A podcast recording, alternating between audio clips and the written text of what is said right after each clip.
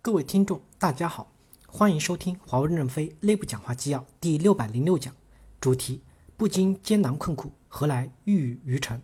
二零一九年新年致辞，能指董事长郭平讲话。本文由任正非签发于二零一八年十二月二十七日。正文部分：困难越大，荣耀也就越大。即将结束的二零一八年，验证了哲学家西塞罗的这句名言。在这极不平静的一年里，我们从未停止。前进的步伐。二零一八年，公司预计实现销售收入一千零八十五亿美金，同比增长百分之二十一。我们和全球领先的运营商签订了二十六个五 G 商用合同，一万多个五 G 基站已发往世界各地。全球一百六十多个城市，世界五百强企业中的二百一十一家选择华为作为其数字化转型的伙伴。智能手机出货量超过两亿台，PC 业务和 IOT 智能家居生态也取得可喜的突破。华为云已上线十八大类一百四十多个云服务，与伙伴携手在全球二十二个地理区域运营三十七个可用区。我们发布了 AI 战略与全站全场景的 AI 解决方案，包括全球首个覆盖全场景的人工智能的升腾系列芯片及相应的产品和云服务。经营业绩是全球客户对我们最真切的认可，也是对质疑和排挤最有力的回应。在此。特别感谢客户、合作伙伴和社会各界对我们的信任与支持，感谢全球员工的努力奋斗，感谢员工家属们的支持和奉献。不管风云多么变幻，我们对供应商的采购政策不会改变，特别是对美国供应商一如既往坚定不移的合作共赢。新的一年里，我们将迎来数字化、智能化新的发展浪潮，也会遇到更大的困难。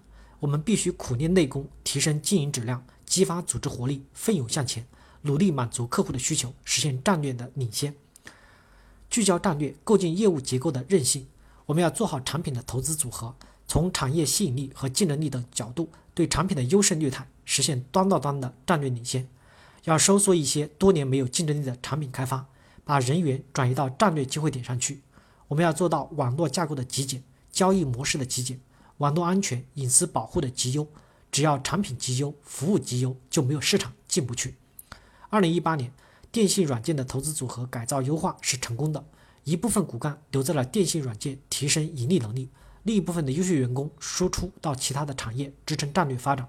他们为相关体系的组织和业务变革树立了标杆，寂寞英雄也是伟大的英雄。全面提升软件工程能力，打造可信的高质量产品。我们的产品和解决方案已经赢得全球一百七十多个国家客户的信赖，一直保持着很好的网络安全记录。华为过去没有，未来也不会成为网络安全的威胁。今天，ICT 的产品可信成为客户最为关注的需求，而好的软件工程能力和实践是产品可信的基石。我们将以最高的标准要求自己，把网络安全和隐私保护作为公司的最高纲领。公司将通过五年时间，系统性的提升软件工程能力，在每个产品和解决方案中都融入信任，构建高质量，激发一线的组织活力。对准多打粮食，增加土壤肥力。通过合同在代表处的审结项目，探索试点代表处以内外合规为基础，以财经指标和持续发展为牵引，以资产包为约经营约束，以粮食包激发创造活力，提升人均贡献，逐步实现在中央集权的基础上面，机关手放开，一线放开手，机关管好钱，一线用好权，钱要体现的公司意志，权要听得见炮声的运作优化。通过优化生产关系来提升生产力，激发一线的组织与员工的主观能动性，多劳多得多贡献。GTS 财经供应 AI 变革应对准海量、重复、高频的低效作业点，利用人工智能的技术优先解决业务痛点和问题。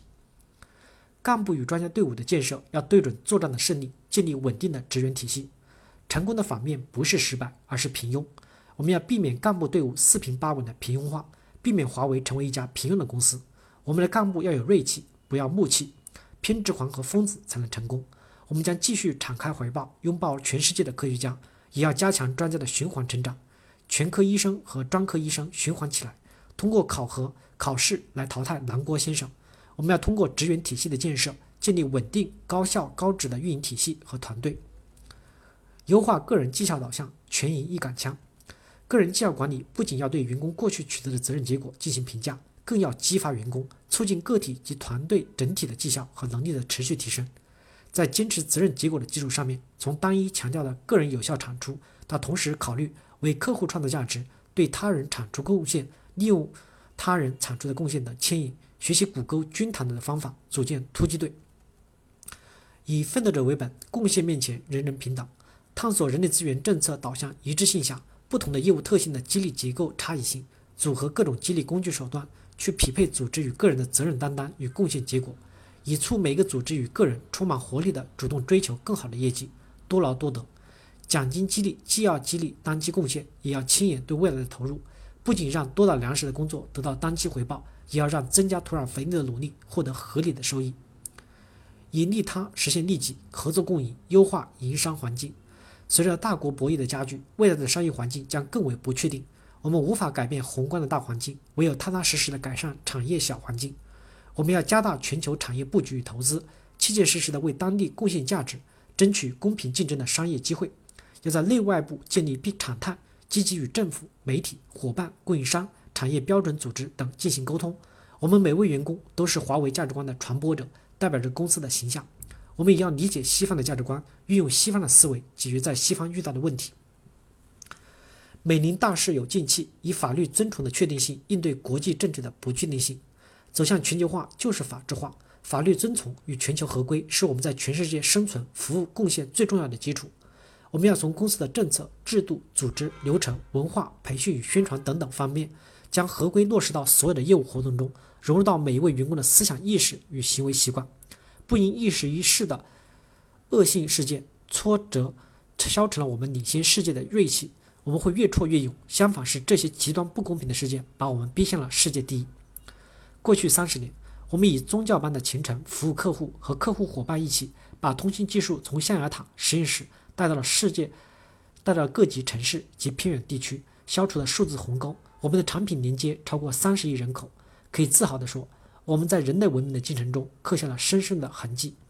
今天，华为作为 ICT 产业的重要领导者和贡献者，参与三百八十多个行业组织，担任超过三百个重要岗位，每年贡献提案超过六千篇。我们在无线、光通信、数据通信、智能终端等领域已经处于领先的地位。没有华为参与的某些五 G 市场，就像是没有球星的 NBA 的比赛，打不出最高技术水平。在新技术的发展方向上，如人工智能、大数据、云计算等，我们也实现了和业界同步发展。我们站到了第一阵营的起跑线上。展望未来，ICT 的行业仍是一个激动人心和充满希望的行业。华为有三十年的积累，必将大有可为。我们每个员工也大有可为。数字化的转型正风起云涌，智能化的浪潮才刚刚启动。消费者的渴望享用更先进、可信的数字化技术与服务。数字化、智能化将是一个长期的进程。我们要在技术上创新求真，踏踏实实的干出尖端成果。伟大的背后都是苦难，苦难和压力只会使我们变得更加团结，更加的强大。我们一定能够实现愿景和使命，把数字化世界带入到每个人、每个家庭、每个组织，构建万物互联的智能世界。